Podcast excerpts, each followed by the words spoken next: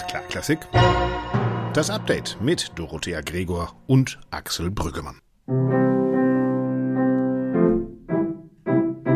Happy Birthday to you. Happy Birthday, liebe Doro. Happy Birthday to you. Du hast heute Geburtstag. Herzlichen Glückwunsch, Dorothea Gregor. Und du stehst mir gegenüber. Mhm. Zum ersten Mal im Podcast gemeinsam an einem Ort. Moin, moin aus Hamburg. Moin, moin, Doro. Hallo Axel, vielen lieben Dank für das schöne Ständchen in äh, C-Dur, habe ich gesehen. Ich kann, ich konnte den auf die Taste ich kann aber auch A-Moll. Ah, oh, oh, wow. ja, ja, gut. Ähm, ich habe es dir vorhin schon erzählt, ich hatte mal so ein, ein wunderschönes ähm, Klaviernotenheft äh, für meine bescheidenen Kenntnisse. Dann die größten Hits in C-Dur. Ich habe das, es war, hat einfach Spaß gemacht. Also meine Tochter hat ja. jetzt gerade zwei Stunden Klavierunterricht und das ist auch eine total neue Methode, was die lernt. Die spielen nämlich nur sowas in ihrer ersten Stunde. Achtung.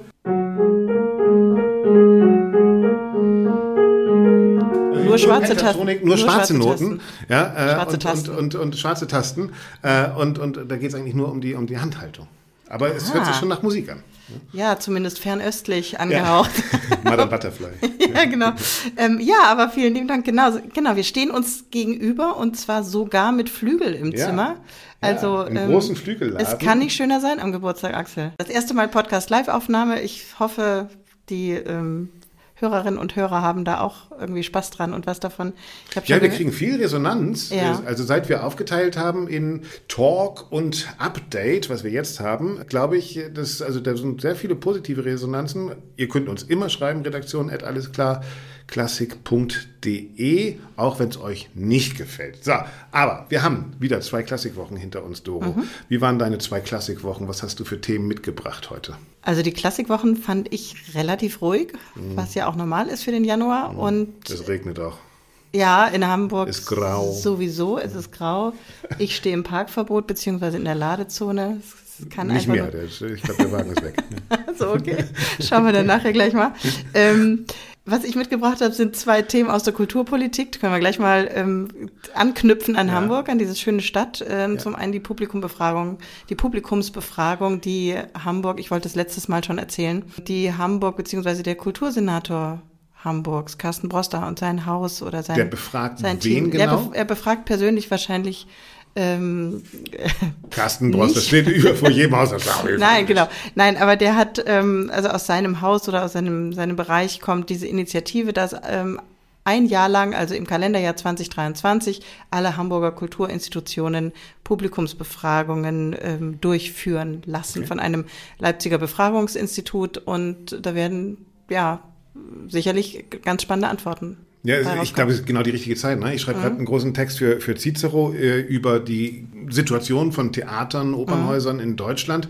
Äh, und ich glaube schon, wir haben es mit einer Umbruchzeit zu tun, aber man liest ja unglaublich viel. Die einen sagen, oh, ich, ich war gerade in Cottbus und da ist kein Mensch, kommt mehr ins Theater. Und der andere sagt, von wegen, ich war in Berlin, da ist schon wieder alles voll. Also ich glaube, wir haben gerade ganz viel subjektive Eindrücke. Mhm. Ähm, was wir aber nicht haben, ist wirklich eine qualitative äh, Bemessungsgrundlage, vor allen Dingen nicht dessen, was funktioniert denn jetzt, was mhm. funktioniert nicht. Also nach dieser ganzen Corona-Zeit, glaube ich, gibt es schon eine Neuorientierung. Es gibt eine spannende Situation, dass wir sehen können, wer hat eigentlich sein Publikum gehalten, beziehungsweise gewinnt es, wer, welche Konzepte funktionieren vielleicht nicht mehr so.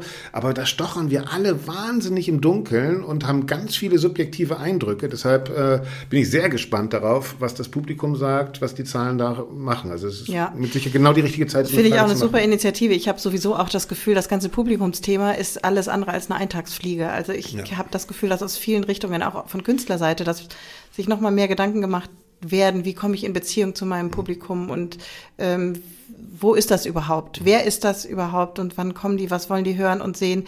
Also da ist ganz viel ähm, nicht nur im Umbruch, sondern da passiert auch richtig viel. Und ich glaube, wir hatten uns letzte Woche mal privat drüber unterhalten. Axel Jan Vogler, dieser Cellist, ähm, macht jetzt ja ganz bewusst, geht an kleine Orte, also an, an wirklich, äh, also weg von der Carnegie Hall, weg von den großen Häusern.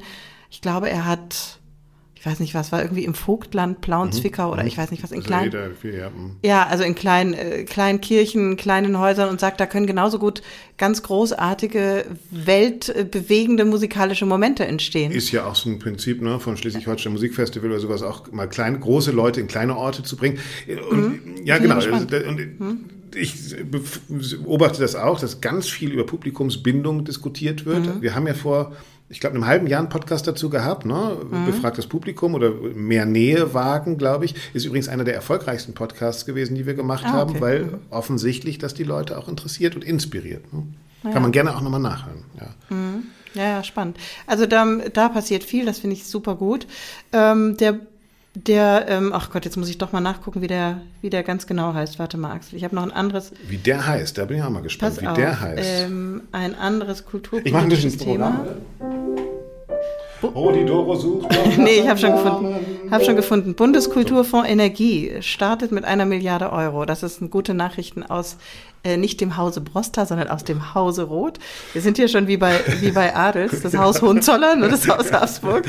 Aber ähm, muss ich dir ja nicht erzählen, hast du gehört, es gibt einen, einen großen, einen großen Koffer voll Geld von Claudia Roth für Kulturinstitutionen, die den Mehrbedarf an Energiekosten da zumindest teilweise wieder erstattet bekommen. Ja, ist eine interessante Frage. Habe ich auch nachgedacht ja. für den Artikel, den ich da gerade schreibe, ähm, gerade was die Corona-Hilfen betrifft. Und da bin ich manchmal auch, da weiß ich noch gar nicht, welcher Meinung ich bin. Also bei Corona-Hilfen glaube ich, muss man heute mal konstatieren, die sind sehr gut gelaufen. Ja, also mhm. es wurde relativ gut bezahlt nach anfänglichen Schwierigkeiten. Für die Institution. Für Frag, die Institution, genau. Fragen die Freischaffenden, ja, absolut, ja, absolut, mhm. absolut.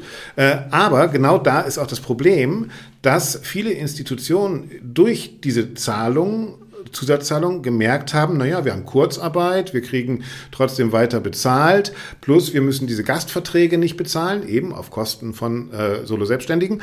Ehrlich gesagt, Lehre ein Haus, das nicht spielt, ist lukrativer als ein Haus, das spielt. Also die Leute, die Häuser, die in der Corona-Zeit aufgehalten haben, ausgegeben haben, gestreamt haben, gemacht haben, ähm, die sind wesentlich unlukrativer aus der Nummer rausgegangen als die, die wie das Theater Bremen einfach zugeschlossen haben, äh, Rotwein bestellt haben und gesagt haben, warten wir mal ab, bis dieses Virus äh, weg ist. Ich hoffe, dass das Gleiche nicht jetzt auch mit diesen Energiezahlungen passiert, weil es ist ein großes Thema, dass wir auch in der Kultur nachhaltig nachhaltig denken müssen, dass wir uns Gedanken über Energie, über Energieverbrauch, über Reisen, über ja natürlich auch Heizen und Räume und Innenausstattung und so weiter machen müssen. Und ich hoffe, dass das nicht einfach ähm, jetzt durch Geld ein kreatives Denken behindert wird. Ja, ich verstehe den Punkt, Axel. Ich glaube es aber nicht, weil ich glaube, dass alle Leute, die in den äh, Theatern sind, auch wirklich eins wollen und das ist Theater machen. Mhm. Die wollen, dass abends der Vorhang hochgeht und ähm, ja, also die, ich glaube nicht, dass da jemand sitzt und, und wirklich nur kühl rechnet und sagt, ach so, hier kriegen wir mehr raus. Und äh, Theaterschließungen, da steht jetzt auch ja gar nicht an. Also es geht um den Mehrbedarf und das Thema, was du richtigerweise ansprichst, also Nachhaltigkeit und ähm, äh, gerade im ökologischen Bereich oder was, was Energie betrifft auch, äh, da passiert auch genauso viel und das steht sehr auf der, auf der Agenda von Frau Roth und mhm. ihrem Ministerium. Also ähm, da passiert ja, parallel. Es muss halt auch auf der Agenda der Häuser stehen. Ne? Also ich glaube, ja, da, ja, aber da das muss auch, was, auch. Ja, aber ich glaube, dass viele tatsächlich auch institutionalisierte Häuser schon sehr saturiert und sehr satt sind und auch wir sehen das ja in, in der Frage von Personal, von Führungskonzepten, äh, dass die Kulturbranche eben nicht Unternehmenskultur nach vorne stellt, dass die Kulturbranche eben ihre Kreativität auch nicht nutzt, um nachhaltige noch nicht. Modelle zu Sagen schaffen. wir noch nicht. Also ja, aber äh, andere Unternehmen machen das schon längst. Ja, also ja das stimmt. Die, die gezwungen die haben, werden, die machen es schon. So ja? genau. Und warum werden sie gezwungen, Axel? Weil sie einen Kostendruck haben. Richtig. Und weil sie eben. Und das ist genau, was ich sage. Ja, ja aber, aber ein Theater hat nie einen Kostendruck. Theater wird öffentlich finanziert von öffentlichen Mitteln und da muss man andere Wege gehen. Ich gebe dir recht, ähm, dass da, dass man manchmal das Gefühl hat, äh, gerade die Theater, die so äh, wir hatten ja das letzte Mal die Themen der Gesellschaft, die gesellschaftlich relevanten Themen meinen zu verhandeln, mhm. dass die oft bei, bei sich selbst gefühlt 40 Jahre hinten rein ja, sind. Aber auch da ändert sich was. Also da bin ich wirklich optimistisch. Okay, let's hope. Yes. Ich kann dir noch erzählen von einem Theaterbesuch, weil das war echt ja. äh, Bremen, ja, gleich mhm. hier 100 Kilometer weit entfernt. Äh, mhm. Das Bremer Theater. Ich war ganz privat mit meinem Vater Premiere mhm. Ariadne, habe auch am Abend noch Karten gekriegt, so viel zu Auslastungszahlen, mhm. äh, für 30 Euro, Reihe 16 außen, also vollkommen in Ordnung auch, wo man sagen kann, müsste man eigentlich hingehen. Äh, mhm. Kann man hingehen? Also eine normale Repertoirevorstellung. Premiere war es ah, tatsächlich. Ah, okay. Und auch noch Einstand des neuen GMD äh, von Stefan Klingele, mhm. Inszenierung von Frank Hilbrich, das ist der Chefregisseur des Hauses. Mhm. Es war eine auf allen Ebenen vollkommen belanglose Ariadne, ist aber egal. Ich will nur mein, mein Bremen-Feeling erzählen. Natürlich. Nach zehn Minuten ging die Tür auf mhm. neben mir, ich saß wie gesagt rechts außen, dann kam eine Frau im Kapuzenpulli rein, äh, nicht Kapuzenpulli, sondern in so einem Parker, mit Parker mit Kapuze auf. Ah. Und hat sich wo festgeklebt? Nee, nee. fast. legte sich auf den Stuhl vor mir. Ja. Innerhalb von drei Minuten roch das gesamte Theater wie eine Hanfplantage. Diese Frau schwankte von links nach rechts. Die hat, und ich glaube, das war die einzige, die an diesem ganzen Abend irgendwie Spaß an dieser Ariadnenaufführung hatte. Also Bremen direkt aus dem Viertel ist die da reingedopt und hat voll zugedröhnt diese Ariadne angehört. Also wir machen uns auf für neues Publikum hier. You just have it in Bremen. Ja, das war, das war das eigentliche Spektakel dieses Abends. Lassen wir sie sein, wie sie ist. Ähm, ja war, gut, klar, gut, ja. können wir ja. Das Haus ist für jeden aber da, offen. Da sind wir wieder bei den Codes, ähm, ja. die man einhalten sollte oder nicht. Aber gut, wenn man zugedröhnt ist, ist das wahrscheinlich noch was anderes. Äh, nee, es, es, roch einfach so, ja. Also das war mhm. alles dieser süßliche Geruch. Du hast gedacht, okay, komm, weiter. Egal. Ähm, ein, ein, eine schö schöne Anekdote. Ja. Worüber ich mit dir unbedingt sprechen will, ist der Podcast von letzter Woche, Axel. Yes. Ähm, und deine Gesprächspartner oder unsere im Grunde. Es ist ja nicht nur nur deins, aber die, die du vom Mikro hattest. Also das ist schon ähm, ein Thema, was mich auch total bewegt hat, als ich das nochmal gehört habe. Und äh, da ist mir auch wieder aufgefallen, dass man das gar nicht erschöpfend behandeln kann in, in 45 Minuten oder selbst nicht in einer Stunde, wahrscheinlich noch nicht mal in zwei. Und was mir besonders hängen geblieben ist, was ich sehr charmant fand, ich weiß nicht mehr, in welchem Gespräch das war, war der Begriff der Klavierhaushalte. Mhm. Ob man aus einem Klavierhaushalt kommt, das fand ich so eine schöne, mhm. äh, schönen Überbegriff. Ich glaube, das war komische Oper, ne? Also es ging um Bildung ah, ja. und mhm. um, in diesem Fall ging es darum, wie die komische Oper versucht, auch in den Randgebieten Berlins äh, mhm. Publikum, unter anderem mit migrantischem Hintergrund, äh, zu ja, finden. Ja. Und er hat gesagt, normalerweise kommen diese Klavierhaushalte. Hat mich auch, ne, das ist so diese Bürgerlichkeit, ne, genau. mit der wir immer ja. noch Klassik verbinden. Ja? Und da habe ich mich natürlich gefragt, und klar, ähm, du kamst wahrscheinlich auch aus dem Klavierhaushalt. Ich auf jeden Fall. Nein, kam ich lustigerweise nicht. Ach. Aber ich kam aus einem Haushalt, ich kam aus einem Blockflötenhaushalt und Mundharmonika-Haushalt. Mein Vater äh, spielte tatsächlich äh, Mundharmonika nur, mhm. meine Mutter ein bisschen Blockflöte, aber beide fanden es wichtig, dass ich ein Instrument lerne und deshalb habe ich Blockflöte und ja. dann äh, äh, Geige gelernt, durfte ich mir selbst aussuchen. Die haben mir irgendwie, Yehudi Menuhin stellt die Instrumente des Orchesters vor, eine Schallplatte vorgespielt und so. Ah, okay. Und dann durfte ich mir eins aussuchen und wollte natürlich auch Peter aus Peter und der Wolf sein und habe die Geige genommen. Und also ich hatte keinen Klavierhaushalt, aber ich hatte einen Haushalt, der wusste, dass es vielleicht dem Kind ganz gut tun würde, äh, nicht nur Fußball zu spielen. Ah, das ist interessant, weil ich komme aus einem Klavierhaushalt tatsächlich. Also meine Mutter hat mhm. Klavier gespielt, sie hat sehr gut Cello gespielt. Mhm. Ich komme auch noch aus einem Querflöten- und Gitarrenhaushalt. Das hat wiederum dann meine Schwester abgedeckt. Ich habe dann Klavier gespielt, ich habe dann nachher war ich eben im Chor, habe Gesangsstunden gehabt und habe dann eben auch Gesang studiert, wie ihr wisst. Und es war auch tatsächlich, wie man es wie man's so, ich will mal sagen, ein bisschen aus dem Bilderbuch diesbezüglich einmal die Woche kam das Streichquartett zu uns nach Hause. Meine Mutter ist. Ach, echt? ja, ja. Ah, okay. Ist ins, okay, du, das ist sogar ein Streichquartett-Haushalt, cool. ja, genau. Äh, dann ging meine Mutter sehr ambitioniert ins Orchester auch immer und so weiter. Aber ähm, tatsächlich in dem Zusammenhang ist mir aufgefallen, dass, dass trotz allem ich mir diese Musik oder diesen Zugang zu Musik, der wurde mir zwar erleichtert, aber ich musste mir trotzdem selbst erarbeiten, mhm. um jetzt mal ein bisschen mhm. unattraktives Wort zu benutzen. Ich habe das natürlich gerne gemacht, aber das ist jetzt nicht so, dass man das ähm, wie viel Geige stopft man in ein Kind rein und dann kommt dann äh, ein Musikliebhaber dabei raus. So war es einfach nicht. Also ich musste mir da schon selbst, mir da auch selbst meinen Platz suchen und tatsächlich. Na, trotzdem hast du leichtere Anfangsbedingungen äh, genau. gehabt als ein anderes Kind, ja. Und ich glaube, das ist ja auch, und genau habt ihr ja auch in der Bertelsmann-Studie, die wir ja, in diesem Podcast ja genau. auch besprechen, mhm. äh, gesagt, wer Musik nicht in der Schule mitkriegt, ja, äh, wird es sonst auch nicht mitkriegen, es sei denn, du kommst eben aus diesem Klavierhaushalt, weil Schulpflichtfach Musik ist auch eine Form, jeden Schüler und jede Schülerin mit Musik mhm. in Kontakt zu bringen.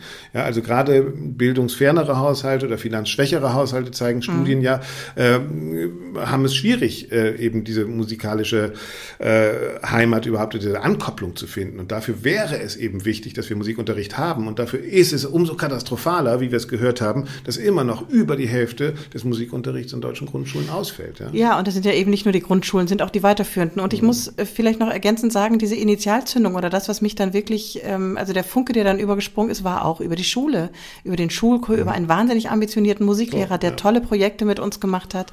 Dann über das, was es in ähm, äh, Bayern, wo ich zur Schule ging und auch aufgewachsen bin, ist die Schulplatzmiete. Also das war das? Im, Im, Grunde ein Abo für Schüler. Ah, okay. Über die Schule aber. Also okay. du konntest dich am Anfang des Schuljahres anmelden und für, ich glaube, acht Mark oder so pro cool. Karte in irgendeine Repertoirevorstellung gehen und da bist du mit anderen Schülern mitgegangen. Mhm. Und also da warst du in so einer Gruppe und da haben wir im äh, Theater Nürnberg, das war damals noch nicht Staatstheater, ähm, aber die tollsten Dinge gesehen. Also, ja, aber eben, das, das genau, ist der zweite Schritt. Über, ne? Ja. Über Schule geht das dahin. Ja. Wir haben eine Mail gekriegt, übrigens genau. Äh, von Chantal mhm. aus Magdeburg. Und mhm. die hat uns was Ähnliches geschrieben, mhm. weil sie hat gesagt, sie kommt eigentlich aus einem nicht musiknahen Haushalt und sie ist dann doch in die, Singschu in die Singschule des Domkurs gegangen mit der ersten Klasse, mhm. Domsingschule, genau, äh, weil ihre Freundin dahin gegangen ist und sie mhm. gedacht hat, oh, ist eine nette Atmosphäre und ist bis heute dankbar, äh, dass sie diesen Schritt gemacht hat, weil sie im Gegensatz zu vielen Freundinnen und Freunden, von denen sie berichtet, tatsächlich intensiv mit dieser neuen, für sie vollkommen neuen Welt in Kontakt gekommen ist. Und sie redet über ein Thema äh, in dieser Mail, übrigens herzliche Grüße, gehen auch raus an Chantal, über das Thema, was du auch schon angesprochen hast, über Klassismus und sagt, ähm, es ist eben schon eine Frage, wer hat einen Zugang, welchen gesellschaftlichen äh, Position hat man, um mhm. mit Musik in Kontakt zu treten. Und das sollten wir doch nochmal bitte diskutieren. Ich finde, das werden wir mit Sicherheit auch weiter im Auge behalten. Unbedingt. Wir hatten ja auch angekündigt, da in der Sendung nochmal vielleicht einen Schwerpunkt ähm, draufzulegen und dann mit jemandem zu sprechen, der da viel mit beschäftigt oder mehr, zumindest mehr profunde Dinge zu sagen hat, als ich die jetzt einfach so sagen könnte. Mhm. Aber tatsächlich diese Domsingschulen zum Beispiel, ja, also die, das, das sind wir auch wieder beim Thema Kirchenmusik, die machen eine Wahnsinnsarbeit. Ja. Ich sehe das hier, ähm, oder was heißt hier, gerade sind wir in Hamburg, aber ich sehe es auch in Münster, ähm, was die Dommusik unglaublich was für ein Niveau die bieten. Natürlich ja. ist das in erster Linie auch da, die, die, die Gottesdienste und Messen musikalisch auszugestalten. Aber da gibt es einen Erwachsenen-Domchor, da gibt es. Schreibt äh, die Chantal übrigens auch, ne? Also Offenbarung, das erste Mal, als sie mitsingen durfte beim, ich weiß nicht mehr genau, ich glaube Weihnachtsoratorium. Nee, Matthäus Passion. Äh, Matthäus Passion, ja. ja. Hat sie mhm. gesagt, das, das war für sie sozusagen das Erweckungserlebnis. Absolut. Wie geil es ist, so eine Ich hatte das, ne? wie ich gerade sagte, im Schulchor mit dem Messias. Mhm. Das war viel zu schwer für uns, aber das mhm. war so wunderschön. Und äh, das selber machen ist auch nochmal was anderes, als das sonntags beim Frühstück immer zu hören. Weißt mhm. du? So Klavierhaushalt jetzt hin oder her. Aber wie gesagt, diese Domsingschulen, oder ist es ja nicht nur im Dom oder in der katholischen Kirche, auch sonstige Kirchenchöre, die Musikschulen auch, andere freie Initiativen, das ist so unglaublich wichtig. Konnten wir in es dem Podcast. Sind auch Blaskapellen manchmal, ja. Also das, in genau. Oberösterreich, die ganzen Hörner der Wiener ja, Philharmoniker ja. kommen irgendwie aus den Blaskapellen in Oberösterreich. Auch wichtig. Ja. So. Und da ist, glaube ich, zu Corona-Zeiten oder auch über Chöre haben wir auch überhaupt nicht gesprochen letzte mhm. Woche. Mhm. Das ist so ein weites Feld. Ja, also, aber Kirchenmusik sollten wir tatsächlich auch nochmal so in, in, als Thema nehmen, das finde ich ja. Ja, ja, also finde ich, äh, hat mich total gefreut, diese Mail von mhm. unter anderem Chantal zu lesen, aber auch noch von, von äh, anderen. Was haben wir noch im Postkasten gehabt? Ja, wir hatten, äh, kannst du nochmal aufrufen, wir hatten, äh, Philipp hat uns geschrieben, äh, Philipp hat uns geschrieben unsere, über unsere Rubrik vom Chatbot. Was war das Lieblingseis von Johann Sebastian Bach? Hat Mozart geschnarcht? Wäre Wagner heute in der kommunistischen Partei oder in der AfD? Chatbot. Äh, Philipp hat, ich suche es auch gerade mal, auch was eingegeben. Und zwar Tristan und Isolde. Warte mal, wo ist er? Äh, da. Äh, nee, Tannhäuser war es. Lieber Axel, liebe Doro, vielen Dank für euren Podcast. Bla bla bla bla. Ich finde ihn anregend. Danke. So, und er hat eingegeben in den Chatbot, schreibt den Text eines Liebesduetts für die Rollen Venus und Wolfram im Stil der Oper Tannenhäuser von Richard Wagner. So, und ich finde, du bist jetzt mal Venus. Ach Gott im Himmel, ja, es ist mir wie auf den Leib geschneidert. Mhm. Mhm, also. Also, wir, äh, er hat das uns kopiert, freundlicherweise, den ja. Text. Also nicht, äh, bitte glaubt jetzt nicht, dass ich mir das alles gerade ausdenke. Nein, der Chatbot hat dieses, dieses Stück geschrieben. Also, bitte, Venus, verführ mich. Mhm. Ich, die Göttin der Liebe, bin gekommen, um dich, Axel, äh, Wolfram natürlich, zu verführen. Hm. Mein Herz schlägt für dich, mein geliebter Tannhäuser. Doch ich, treuer Diener, kann deiner Verführung nicht erliegen. Meine Liebe gehört Elisabeth. Meine Seele ist rein und unberührt. Aber du kannst nicht leugnen, dass die Leidenschaft in dir brennt. Lass es zu, mein Geliebter. Lass dich von mir verführen. Oh Gott, Axel, das ist schrecklich. Ich kann nicht, holde Venus, denn meine Liebe ist wahr. Elisabeth ist mein Herz, meine Seele, mein Leben. Nun gut, mein treuer Diener, ich werde gehen, doch denke immer daran, dass ich immer für dich da bin. Okay. Wenn du bereit bist, dich zu verlieren. Ah, nee, Moment. Doch denke immer daran, dass ich immer für dich da bin, wenn du bereit bist, dich zu verlieren. Ich werde immer treu bleiben. Meine Liebe gehört nur Elisabeth. Okay, Wolfram ist okay, aber Venus, ich meine, so, nee, so kriegt sie nicht, ne? So kriegt sie nicht, ne? Nee, also das klappt nicht. Also Chatbot, also Verführung hast du noch nicht so richtig drauf. Und ich ne? glaube, es lag jetzt nicht an mir und meiner mangelhaften Interpretation. Also, was müsste Elisabeth machen? Elisabeth müsste sagen, ey, wer nicht will, der hat schon und gehen. Und dann würde er hinterherkriechen, oder? Sag du es mir, ich weiß es nicht. Ich äh, kenne mich mit äh, solchen Dingen nicht so gut aus. Na, er muss an der Welt verzweifeln, in der Oper natürlich. Und dann, naja, es muss bevor ein bisschen, er nichts hat, geht er auch wieder zur Venus. Ja? Nee, es muss ein bisschen verführerischer sein. Und nicht so, ja, aber ähm, du kannst es nicht leugnen. Und ähm, ja, okay, gut, mein treuer Diener, aber denk ja. immer dran, ne? So, ja. Also so Weiß ich nicht, oder Axel? Nee, also Chatbot, äh, das mit der Liebe und der Oper, das musst du nochmal machen. Aber trotzdem, danke Philipp, äh, ja. sehr lustig. Also nächste Woche vielleicht wieder die Rubrik äh, Doro fragt den Chatbot und ihr könnt uns gerne eure Fragen schicken an redaktion.allesklar.de. Was war das Lieblingseis von Johann Sebastian Bach? Hat Mozart geschnarcht? Wäre Wagner heute in der kommunistischen Partei oder in der AfD? Doro fragt den Chatbot. Lass uns über Nabucco sprechen. Nabucco? Du weißt, was ich meine. Wiesbaden? Wiesbaden, ach, Wiesbaden. über, über meinen Freund Kai-Uwe äh, Laufenberg. Äh, den er heißt Uwe Erik. Kai-Uwe Laufenberg. Müssen wir, glaube ich, einmal kurz Sum-Up machen, was in Wiesbaden mhm. läuft. Wiesbaden hat die Mai-Festspiele. Die äh, haben jetzt angekündigt, dass unter anderem Anna Netrebko auftreten soll und es soll auch auftreten, dass die ukrainische Nationalphilharmonie, glaube ich. Das hat für großen Wirbel gesorgt. Die Politiker haben gesagt, äh, Anna Netrebko, das können sie nicht unterstützen, also sowohl der Ministerpräsident als auch der Bürgermeister von Wiesbaden haben gesagt, sie ziehen ihre Schirmherrschaft zurück, Empfänge werden nicht gegeben, weil die Maifestspiele unter dem Motto stehen oder gewidmet sind den politischen Gefangenen dieser Welt und da will man nicht. Und deswegen äh, Nabucco-Achse, verstehst du? Ja. der Gefangenenkonto. Ja, genau. Und Anna Netrebko äh, ist auf jeden Fall sozusagen da eine Reizfigur, weil sie sich eben nie richtig von Putin äh, distanziert hat, den Krieg relativ spät dann doch verurteilt hat. Und da ist jetzt die große Diskussion. Ich finde es interessant, dass es überhaupt eine große Diskussion wird, weil Kai-Uwe Laufenberg, der Intendant, es, Anna Netrebko tritt überall auf. Und wir haben uns daran abgearbeitet. Sie hat ihr Statement gegeben. Man kann dazu sich positionieren, wie man will. Ja, ich finde, sie hat an anderen Häusern gesungen okay, meinetwegen. Ähm, das Interessante in Wiesbaden ist jetzt, dass es doch eine Debatte wird.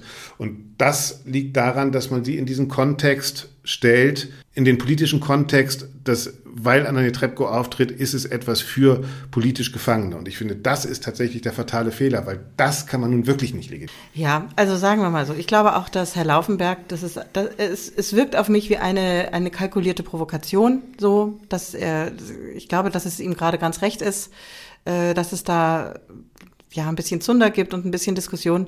Äh, aus meiner Sicht aber, Axel, ganz ehrlich, wenn man Mai-Festspiele in Wiesbaden und dann in einen politischen Kontext stellt, dann muss man das irgendwie mit den äh, mit der Politik, Landes- und auch äh, Stadtpolitik irgendwie mal abstimmen. Also ja, natürlich. So entweder genau, entweder der Intendant man, will einfach Krieg, entweder sagt man ja? Kunstfreiheit. Und ähm, ich lasse mir nicht vorschreiben, welche Künstler ich einlade oder nicht, dann kann Herr Laufenberg das natürlich gerne machen. Genau. Aber das in so einen politischen Kontext zu stellen und dann irgendwie, ach, ich weiß nicht, irgendwie, ich finde es ehrlich gesagt, es langweilt mich. An irgendeiner Stelle auch. Und ich finde es auch so ein bisschen ungekonnt. Nein, es geht und es ja hat so ein um bisschen den- wenig Stil. Also, es geht um Provokation, um der Provokation Ja, willen. Und es ging ja. ja. jetzt auch noch weiter, weil Come Laufenberg on. gesagt hat, jetzt hat äh, das, äh, jetzt haben ukrainische? Mhm. Künstler abgesagt, sie wollen nicht mit Anna Netrebko auftreten. Laufenberg hat eine, äh, eine, eine Pressemitteilung rausgegeben, dass das nur sei auf politischen Druck sowohl der Regierung in der Ukraine als auch eventuell von aber Claudia er, Roth. er verhärtet doch die Fronten damit nur. Also ja, es ist das- totaler Schwachsinn. Ja. Ja. Aber vor allen Dingen, er kann sich jetzt nicht als Opfer, also er, sich sozusagen als Opfer der Kunstfreiheit erklären, die durch die Ukraine gefährdet ist, weil ukrainische Sängerinnen und Sänger und Musikerinnen und Musiker nicht mit Anna Netrebko auftreten wollen. Also das ist alles ein Wie bisschen lange absurd. ist er noch in Wiesbaden? Wann kommen die beiden ich glaube, jetzt ist er noch ein oder zwei Jahre, aber er ist auf Abruf. Ne? ja, die, die Nachfolgerinnen stehen ja schon fest, die beiden. Da bin ich ja auch sehr gespannt. Genau. Ich, wir machen jetzt Live-Podcast, weil ich sehe gerade, pling, plang, plong, ich habe gestern den Ministerpräsidenten äh, von äh, Hessen angeschrieben und gefragt, was er denn dazu hält. Und dann er dazu sagt, dass Laufenberg erklärt, er würde Einfluss auf die künstlerische Gestaltung nehmen. Ich habe jetzt noch nicht gelesen, was er geschrieben hat. Ich lese dir jetzt mal vor. Herzlichen Dank für Ihre Anfrage, die der Chef der hessischen Staatskanzlei, Staatsminister Axel Wintermeyer, wie folgt beantwortet. Also ich weiß noch nicht, was da drin steht. Gastgeberin der internationalen Mai-Festspiele ist die Stadt Wiesbaden. Die hat den künstlerischen Leiter der Festspiele aufgefordert, seine Entscheidung zu überdenken, Frau Netrebko einzuladen, auch um die absehbare Absage durch die ebenfalls eingeladenen ukrainischen Ensembles und den dadurch entstehenden beträchtlichen Schaden für das Ansehen der Festspiele zu verhindern.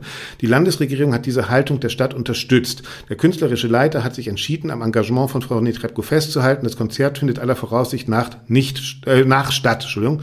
In dieser Entscheidung ist er frei. Genauso frei sind die Stadt Wiesbaden und das Land Hessen, Konsequenzen daraus zu ziehen. Deshalb hat das Land Hessen gehandelt. Ministerpräsident Boris Rhein wird die Schirmherrschaft für die internationalen Maifestspiele nicht annehmen. Darüber hinaus haben wir die Vorempfänge des Landes abgesagt. Für Rückfragen stehen wir Ihnen gern zur Verfügung. Also das ist jetzt die Ist das jetzt neu? Ich wusste das schon. aktuelle, äh, das ist die Antwort. Also Mit der Schirmherrschaft, dass ihr sie das- nicht. mit der Schirmherrschaft, das wussten wir schon. Und tatsächlich ist es so, dass gefordert wurde vom Land und von der Stadt offensichtlich, dass Frau Netrebko nicht eingeladen wird. oh, ja, mühsam. Mühsam. Es ist mühsam Mhm. eigentlich, ja. Also ich glaube tatsächlich auch, das ist wirklich eine, eine Ego-Veranstaltung von Herrn Laufenberg, in dem es nicht um die Ukraine, nicht um Frieden, nicht um Russland geht, sondern es ist einfach eine weitere Demontage dieses Hauses. Und das ist eigentlich schade, dass das in diesen Zeiten äh, so stattfindet. Also da hätte man die Energie vielleicht wirklich für Ja, Aktionen nutzen können, die irgendwie die Menschen mehr zusammenbringen, als Genau. sie auseinanderzutreiben. ja, ja, genau. Aber genau das Gleiche hat er halt auch schon in der Corona-Zeit gemacht. Da hat er auch die Leute gegeneinander aufgehetzt. Was macht er nach Wiesbaden? Kriegt er eine Talkshow bei Servus TV oder was? Ja? Ja, vielleicht. Wollen wir das? Ja, Nachfolger von Ion Holländer bei Servus TV. Das ist äh, Kai Uwes Operntalk. Genau. Ja, Genau. Ach, naja, wir werden sehen.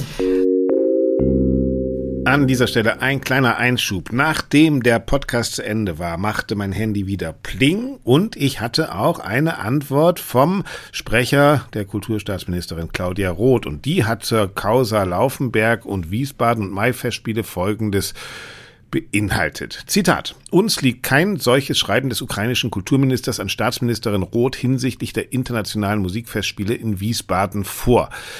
Claudia Roth bestreitet also, dass es eine Einflussnahme des ukrainischen Kulturministers gegeben hat.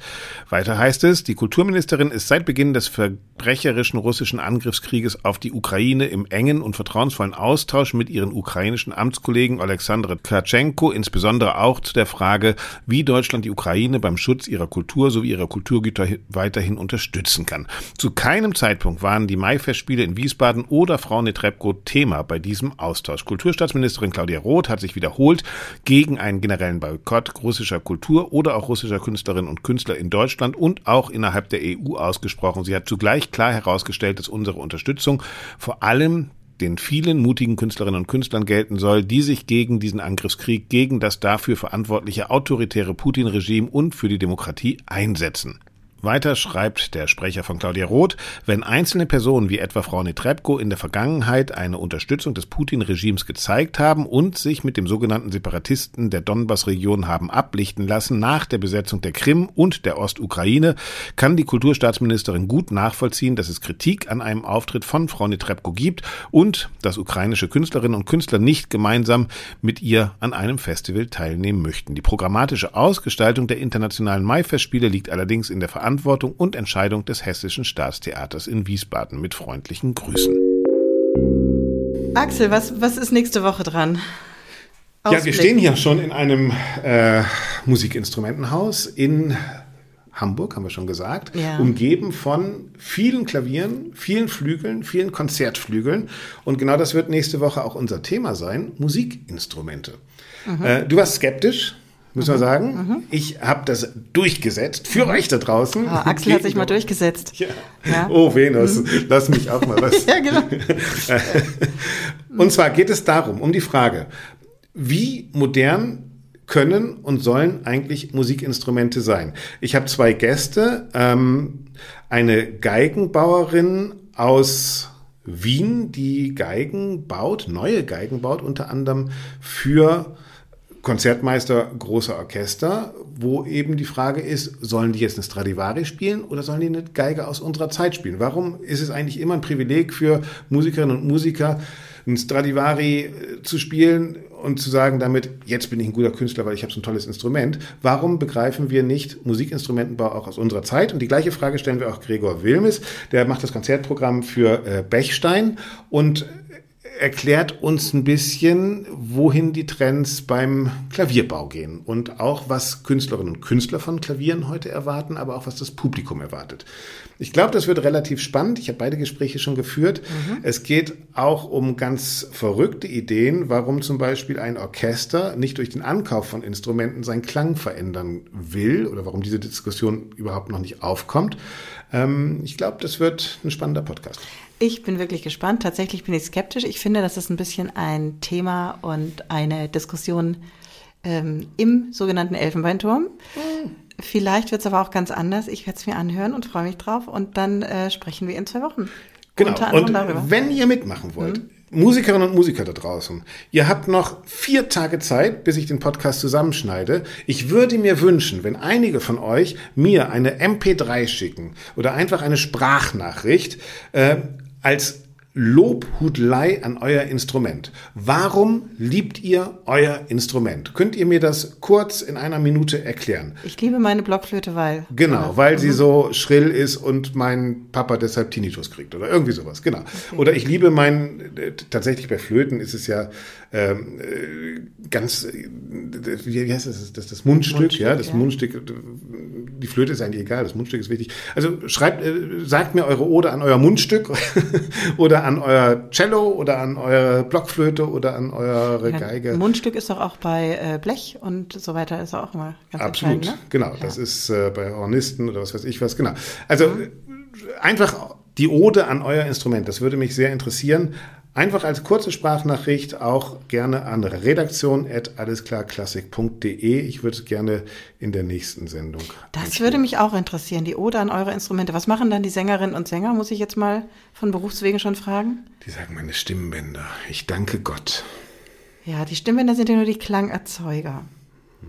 Wo der Klang tatsächlich ist in dem sogenannten Resonator, das ist ja, naja gut. Okay, anderes Thema ja. Ich finde, Doro, ja, wir gehen jetzt feiern. Genau, wir gehen jetzt Torte essen. Vielen herzlichen Dank. Haltet die Ohren steif da draußen. Doro und ich essen jetzt Torte. Bis und zum nächsten Mal. Ein Glas Champagner. Ja, das machen wir. Bis dann. Tschüss. Ciao, Venus.